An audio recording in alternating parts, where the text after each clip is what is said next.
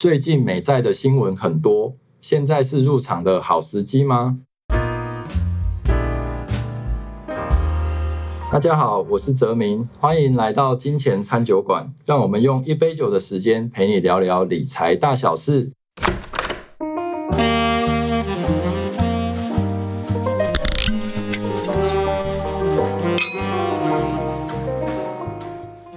这一集金钱餐酒馆有特别来宾哦，我们今天很高兴能够邀请到另外一个 podcast 节目无用福利社的社长，还有总务阿姨一起来聊聊最近很夯的美债议题哦。那我们先请两位来宾跟大家打声招呼吧。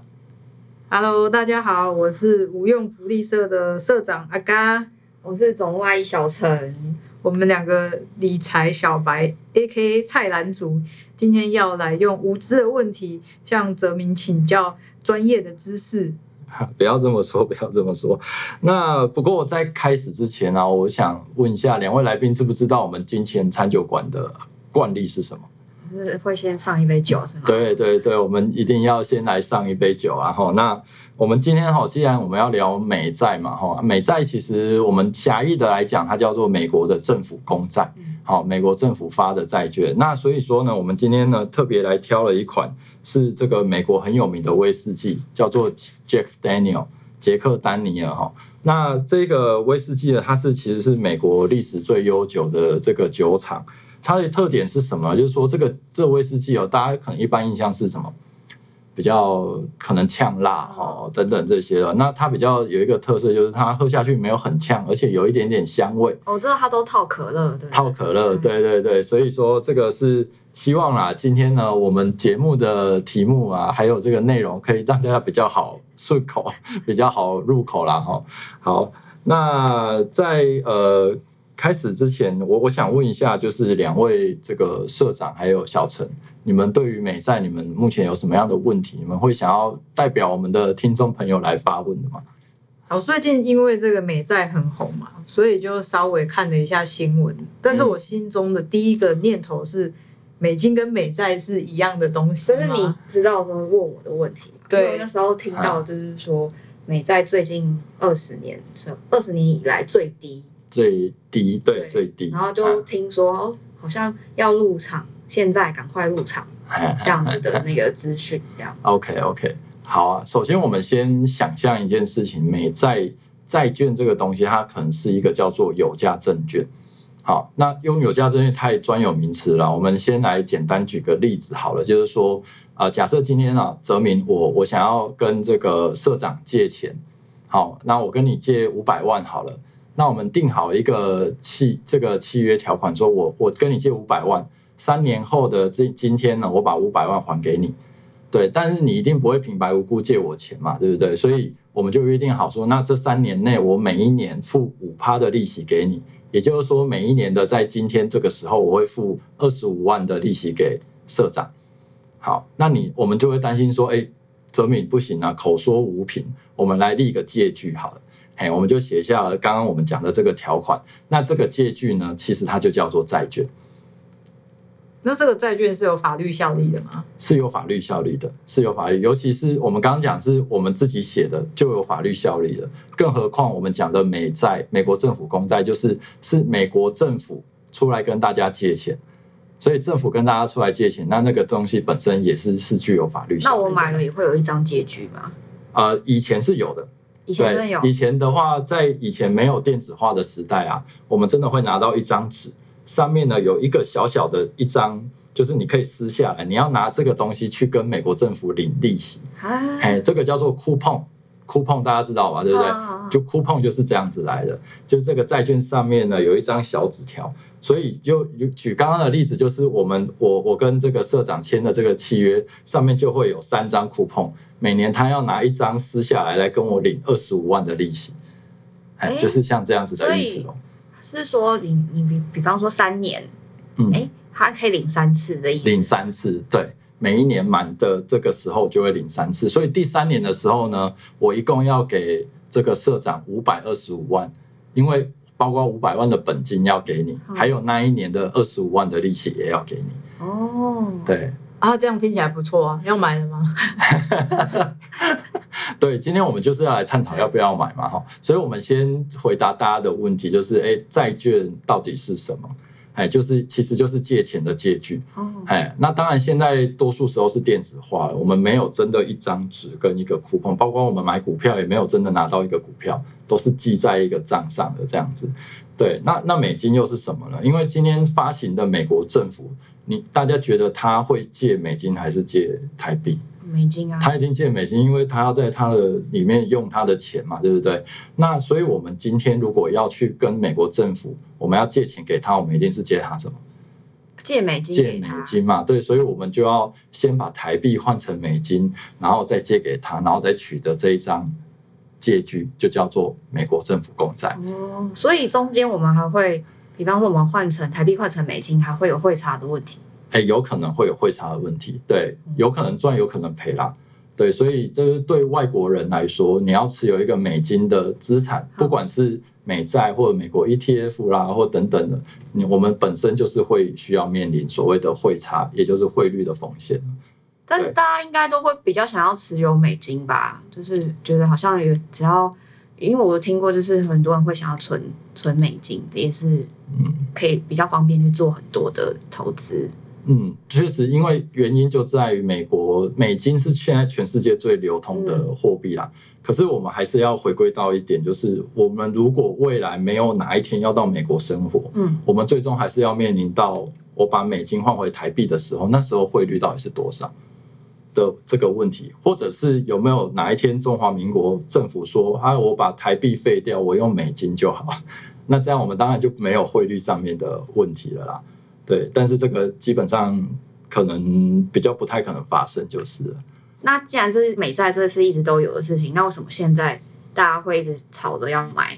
吵着要买美债，对不对对？嘿，因为刚刚那个社长有提到一个说，哎，这样好像还不错，嗯这利息好像五百万啊，每一年收二十五万，贪婪贪婪的贪婪 就浮现。对对对，那最近为什么很夯？就是因为啊，最近呢、我们买美国政府公债的利率比以前哦，大概比三年前、四年前好非常多。对，因为大家还记得去年开始，美国才开始一直疯狂升息嘛，对不对？嗯，那这个时候利率的水准才整个拉上来，所以在那之前呢、我们如果买美国政府所发行的公债啊，那每一年的配息的利率大约就会落在一到两个 percent 之间，其实是非常非常低的。嗯，大家就会觉得，那那我干脆去做其他投资算了。可是这几年就是美国开始一直升息，就会把这个债券的利率也往上拉起来。所以现在呢，我们可能去买一个三年的，像我刚刚讲三年的，它可能真的一年配五趴给我们。哦对，那如果再长一点的，可能没有到五趴，它可能每一年就是四点多趴，哎，会给我们有这样子的一个报酬率。所以大家开始觉得，哎，美国政府是一个相对安全的标的，然后报酬率又这么不错，嘿，那那我是不是可以进场去买它了？这是最近会比较夯的原因啊。你要买吗对啊？对，我觉得这样听起来无不可啊。对，因为是美国政府啊，那我可以用得可以。嗯，嘿，对啊，所以我们就是今天我们就是要探讨，刚刚讲到一个哎 o k 吧，就是像说，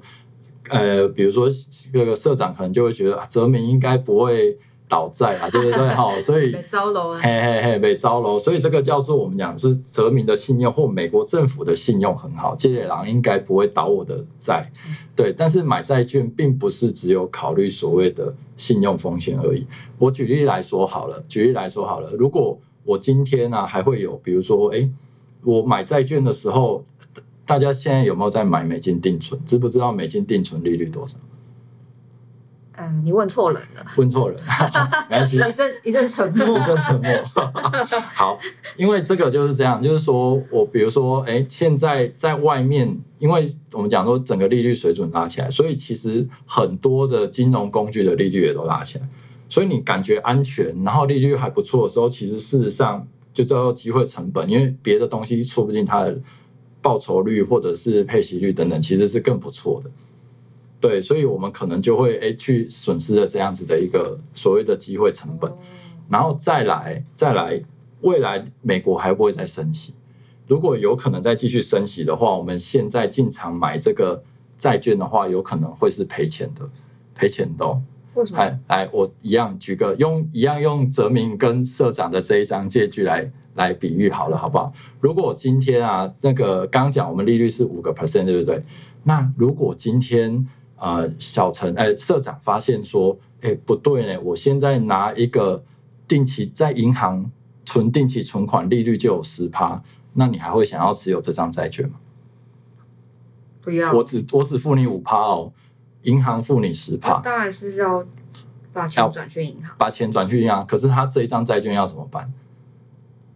他要找人转手，转手他要把这个债券卖给别人，他可以把这个借据卖给别人，哦，哎，但是谁会愿意买？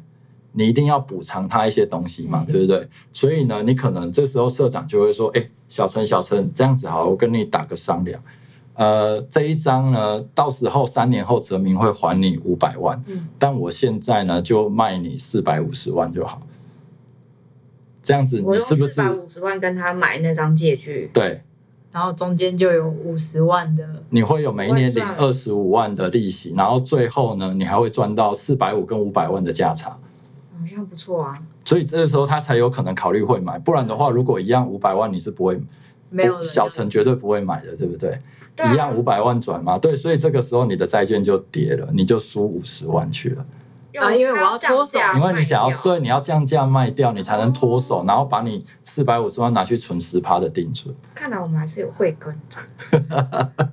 对所以逻辑稍微是懂的。是是，所以利率我们讲说利率跟债券的价格刚好呈现相反。嗯，嘿，我买下去之后，我的利率就固定了。比如说我们签好契约，我就是只付五趴利息给他，之后利率往上涨或往下跌，都跟我们之间的契约没有关系。是哦，是的，是的，嘿，所以说刚刚讲的例子叫做，哎，如果我发现有去定存就有十趴，那这个社长当然也要降价卖给小陈，小陈才要买，对不对？对，那如果今天例子反过来叫做，哎，那如果银行定存只剩下零点五趴的时候，哇，那这张债券有没有很值钱？嘿一一年收五趴，哎，哦，对，那这个时候如果如果这个社长你突然觉得，哎，我我想要把这张债券换现金，嘿比如说你可能要去买房了啊等等的，那你要卖给小陈，你会卖多少钱？我要卖多少钱？对，喊多高是多高、啊？喊多高是多高你一定会超过五嗯百万对卖给他，对不对？所以你就赚到了本金，嗯也就是我们讲资本利得的部分。哦，对，所以债券就是这么一回事而已，就是这么一回事而已。对，所以最近来讲，美国政府房贷会夯啊。刚刚讲说二十年最低是指它价格最低，嗯反过来说就叫做它现在利率是最漂亮的时候。哦，最好的时候，所以大家才会抢着说我要不要现在来买一点。对哦，但是也没有办法知道说将来会不会价格再往下跌。对，完全正确。因为现在美国的利率叫做五个 percent，嗯是我们觉得好好好哦，利率怎么这么高？是因为我们过去二十年处在一个低利率的状态，最高曾经只有来到三趴，然后因为这个 COVID nineteen 又掉下去。对，可是如果我们往前推到，比如说四十年前或三十年前，七月一九九零年的时候，那个时候的利率可是有八趴的呢。哦，所以会不会有一天我们又遇到，哎，现在五趴好像很高，结果呢，哎，通膨压不下来，或者是发生什么事情，造成美国继续升息，它利率就在往上走。然后那这时候利率又跟我们没关系，买对你现在买的就是五趴，你领的就叫做五趴，所以你就要面临到你要脱手的话，拍神你就要赔钱卖。好啊，那那现在的问题应该是说，那如果真的想买，我们要观望到什么时候？还是就觉得，就其实蔡澜主来了，蔡澜主要发问，就是那还是干脆就是，其实就是不应该买债券。好，其实我们会回到，其实可以买债券，但是我们的概念 always 叫做你不要重压债券就好。你只要你的资产有一部分有债券，然后有一部分有股票，那你就是让这些市场的波动互相去做一些抵消，它不会同时全部涨或全部跌。那本身债券它就是本来就是在我们的投资资产组合当中一个蛮重要的一个配置，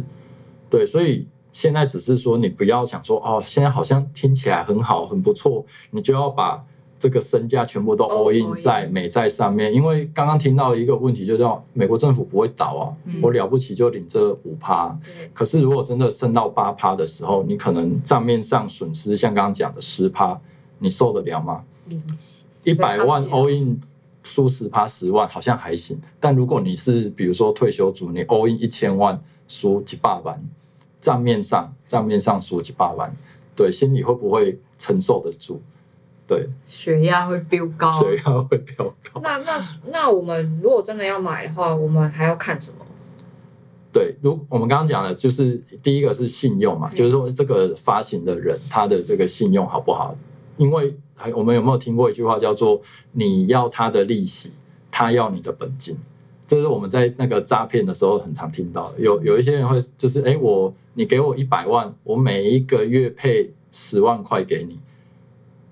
哦，嘿嘿嘿，然后但是呢，他可能配两个月之后，利率很高嘛，配两个月之后人就不见了，嘿，你看起来好像有领到十趴的这样子的一个利息，可是你本金吐还给他，其实加起来你还是赔的。啊，很多老鼠诈骗老鼠会不也就是这样子啊，对啊，他用一个很高的利率吸引我们嘛，对，所以所以第一个就是要注意的是这些的信用嗯，对，所以大家不要一一头热的跑进去买债券，因为债券的发行人有很多种，有美国政府，有泽民。好，还有这个，我们可能还有很多公司，像苹果啦、哦麦当劳啦、好等等这些，它都会发行债券。所以第一个，你要真的对这个你借钱的这个人，你一定要仔细思量清楚啊，不能只是因为他好像信用很不错就就买了，然后再来是都会有利率上面的风险，像我们刚刚讲的，如果利率水准在往上，其实我们是会有账面上的赔钱的损失。也对，刚刚讲到麦当劳，最近也是有看到麦当劳在发行债券，想说对麦当劳很稳吧，它跨国企业呢，肥宅满天下，它应该不会倒吧？哎，对，这个就会回到一样，我们要怎么样？我们都会觉得，哎，对，这个企业这么有名，还这么大，对啊，应该是不会倒吧，对不对？但是问题就在于，如果我们今天买的叫做麦当劳三年后就会还你本金的债券，哦，那可能风险真的蛮小的，因为我们应该可以预估，三年后就算突然今天大家都不吃麦当劳，可能麦当劳也不会倒哦，因为它光那些资产，它可能可以撑三年。哦，哎，对，但是呢，问题是，如果我买的叫做三十年后麦当劳才会还我本金的这只债券，因为有看期间嘛，你要定看你要什还么期间。还可以看。可以选期间，对对，它会发行不同期间要还本金的，对的这种债券，所以一样是麦当劳发的债券哦，它可能有十几种，可能有明年到期的，有十年后到期的，有二十年后到期，有三十年后到期的，对，所以是同样是同一个发同一个人发行的，你也要我们也要注意它的天期，好等等这些不同，甚至啊，甚至还有条件不同。什么叫条件不同呢？因为通常我们借钱就是说，呃，像我刚刚跟这个社长定的这个利率叫做，呃，我如果没有，我如果破产的时候，我应该要优先把钱还给他。嗯这个在专有名词叫做优先啊，没有担保的债券，我要优先还给小呃还给社长。那突然有一天我再去跟小陈借钱，我说，哎，小陈，我再跟你借一个钱。那但是呢，你的顺位会在社长后面，但是你不用担心，我给你比较高的利率，我给你十趴的利率这样，然后就会有人假假设你也买了这样子，所以如果我破产的时候，我破产的时候，我我清算完，我可能有七百万，我其中五百万要先还给社长，另外两百万才是还给小陈，可是他可能也跟我，他可能也借了我五百万我，不接受啊，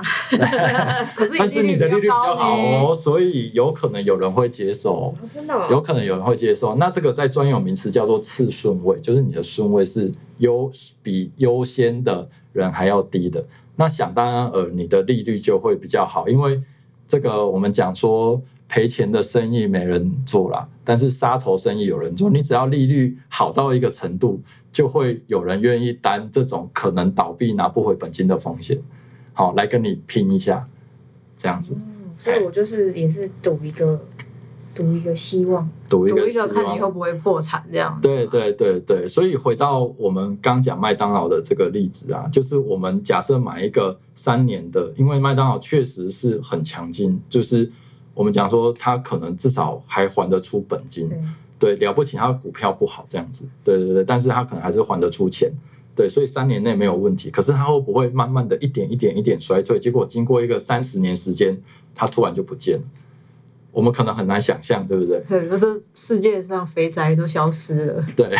肥仔跑去吃沙拉，肥仔改吃别的东西，不能接受。水对对对，我们很难想象，但是事实上，企业我们很难，其实很难看到所谓的百年企业啊，对啊，我们我举个例子好了，像比如说道琼指数的成分股，它总共是三十家，就是美国最厉害、最好的这些公司。可是呢，美国的这三十家公司呢，现在的这三十个成分股跟三十年前的成分股，两位要不要猜一猜？还留着的，就三十年前它就是很厉害的企业，到现在它还是很厉害的，总共剩几家？感觉不多，应该没有过半。哎，答对，没有过半，那但是大概多少？嘿要这么逼人是是？好了，答案是十一，只有跟十跟我，跟我想的数字差不多，很接近是是十家，是差不多三分之一三分之一嘛？对啊，所以这代表是可能有三分之一的机会它变得不好的，然后甚至有没有可能倒闭了？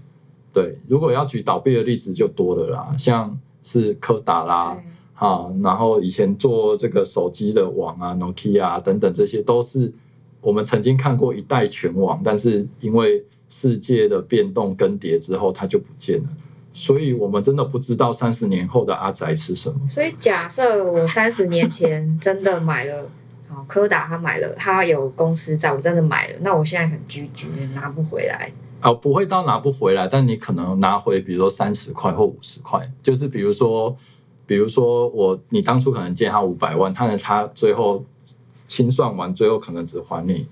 一百五十万或两百万之类的，那我剩下的钱怎么办？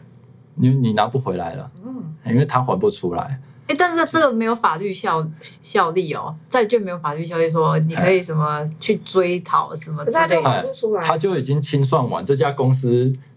清算完，然后可能要 close 之后要还你的，他就只能掏出这么多钱还你，然后他就双手一摊说：“啊，不，你不要弄。”我听起来很摆烂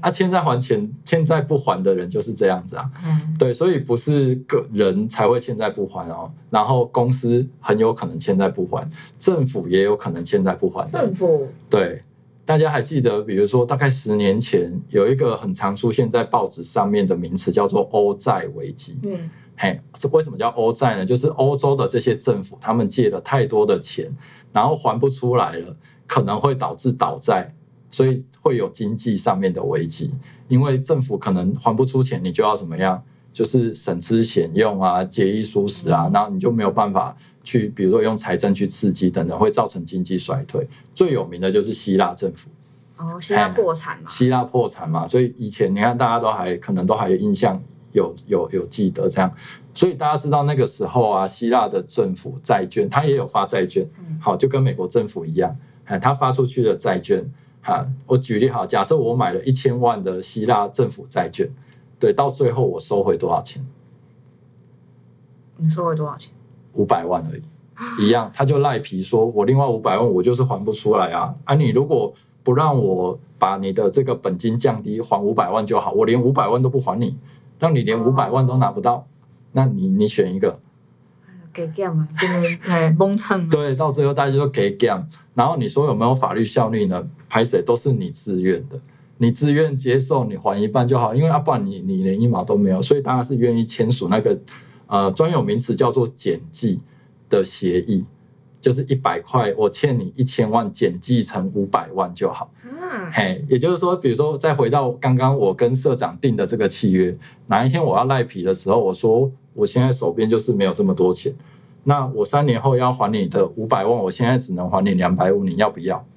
很你当然不要，对不对？对但是我再补一句，那如果你不要，那我们就连两百五都没有，那你签不签？哎，你这样有点流氓哎，就就是流氓啊，就就是流氓啊。欸，是啊，就是说这个，所以我们会讲说，回到债券要注意的这个最大的风险就叫做信用的风险，你一定要清楚知道你到底要把钱借给谁。对，你看我们其实都不太轻易借钱给别人嘛，嗯，结果怎么在买债券这件事情，好像很容易就就阿萨利打来的公后啊，得背啊，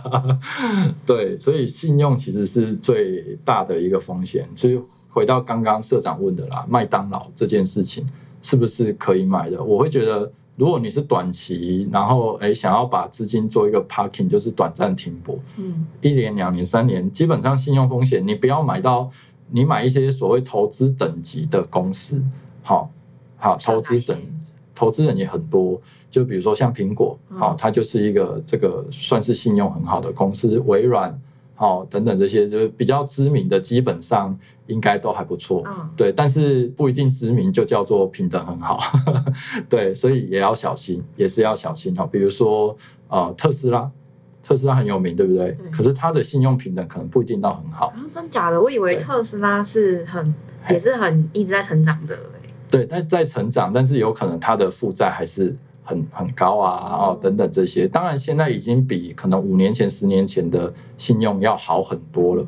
对我记得在我五年前还还在这个银行交易室的时候，特斯拉就开始发行债券，当时它的平等还叫做垃圾等级，也就是说嗯它的平等是很不好的，很有可能是会违约的，因为那时候它那个时候一个月只能卖几千辆的这个电动车啊，一季啊，因为它的产能还没有开出来，所以很多事情都还是这个马斯克在还没实现，大家怕他是不是吹的啊？哦卖一个梦这样。对对对对对，那当然现在慢慢实现了，然后车子卖出去也会有现金进来，那当然它违约的风险就比以前少很多了，可是为什么会评为垃圾啊？就是“垃圾”这个词是很难听，对不对？好，那我换个名字好了，叫高收益啊。高收益，大家有没有听过高收益债券？高收益听起来好像好很多，对不对？但是我们刚刚是不是有举例了？就是你的收益或收益率好，可能相对的其实是信用不好，我才要给你比较高的利率去补偿你嘛。哦，哎，但是呢，你你今天我如果卖一个叫做垃圾债券基金，就没有人要买。对，对，对，但是你如果名字叫高收益债基金，大家就买了，我们我们人性原来这么好操控，就超好操控的，非常好玩操控个文。字游戏就对对对，这个高收益债基金就是一个非常典型的例子啊。哦它真的就是因为改名叫高收益债之后大卖，它真的听起来很好听啊，很好听啊，对啊。但是大家可能就不会再想一步，呃，为什么它有高收益？对啊，为什么我愿意给小陈十个 percent 的利率，却只给社长五 percent 的利率？因为他顺位比较差，哦，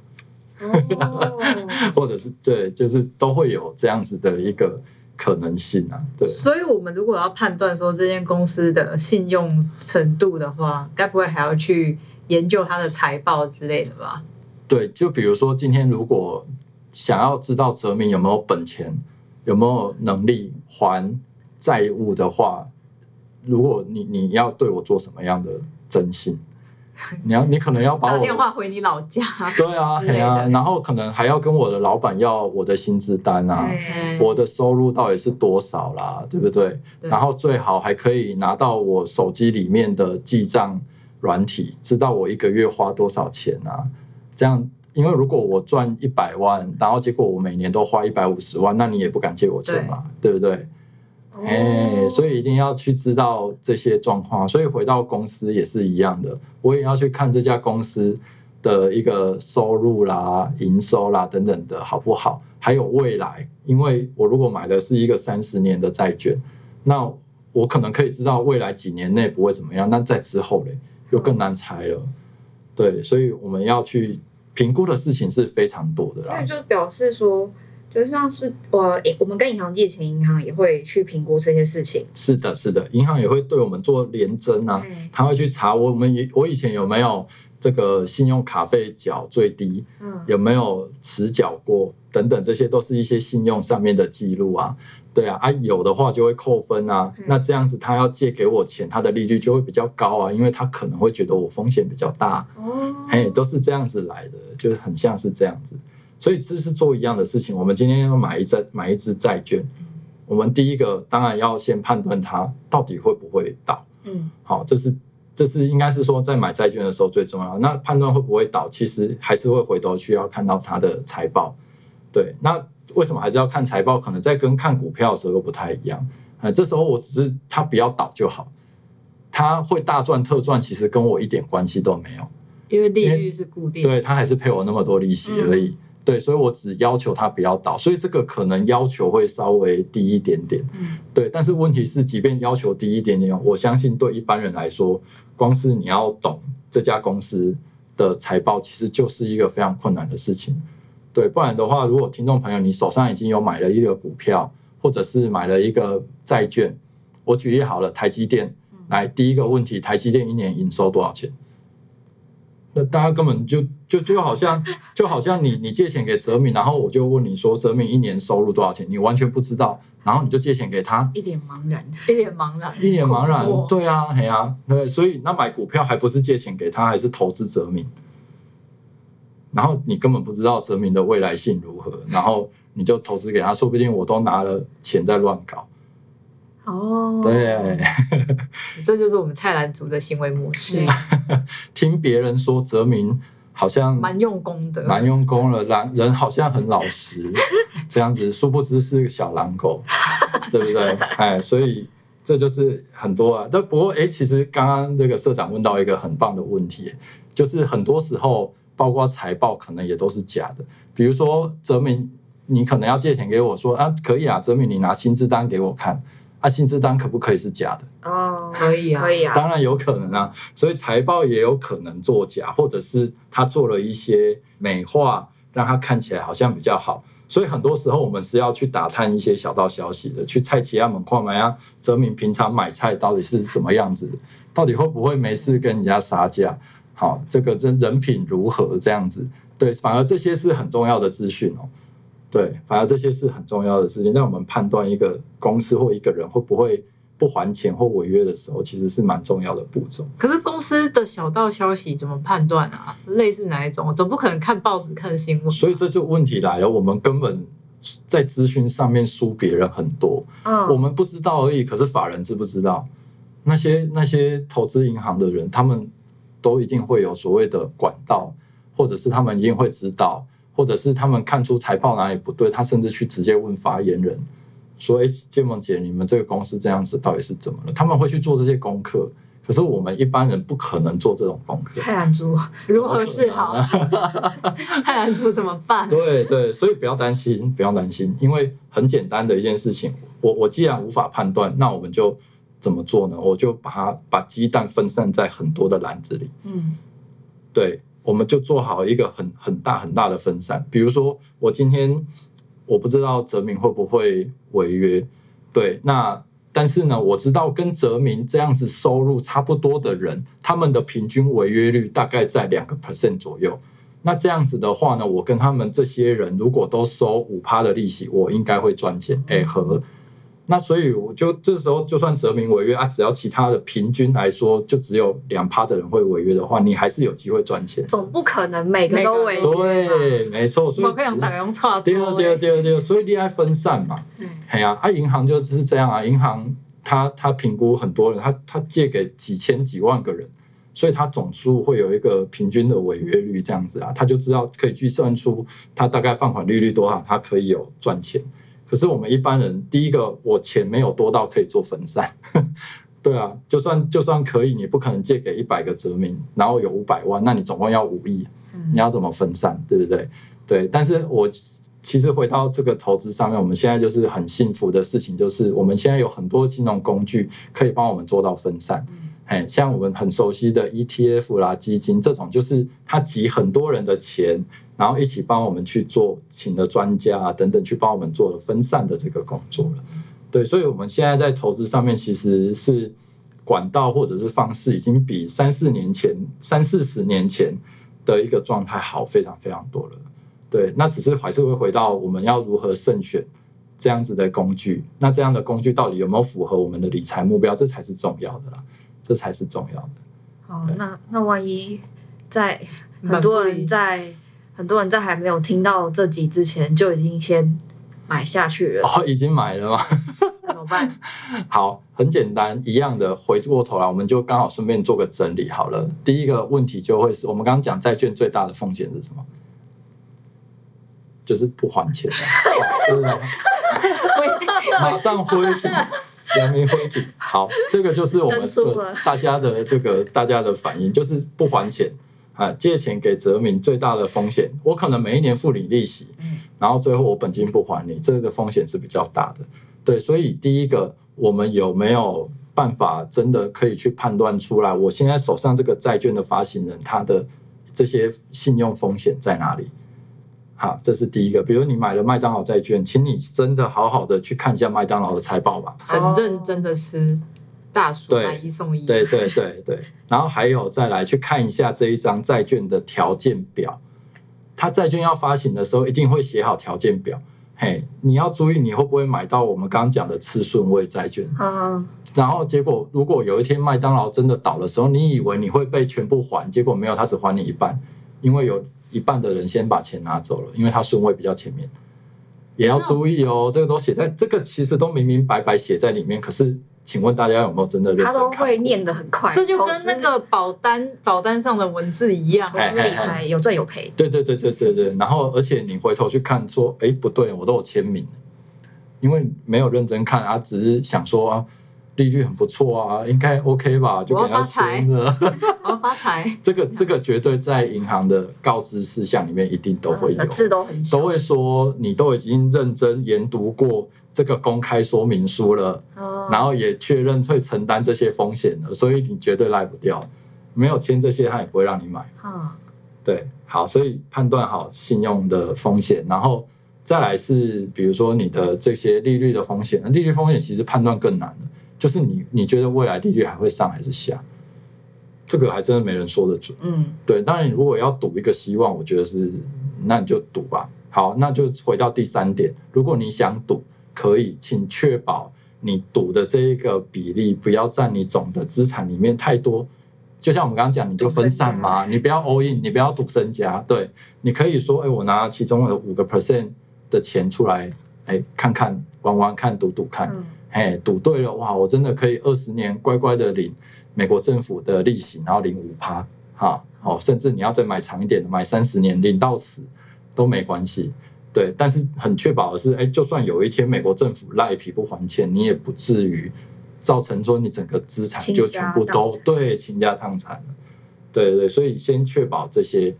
呃原则，好、确保这些原则，你可以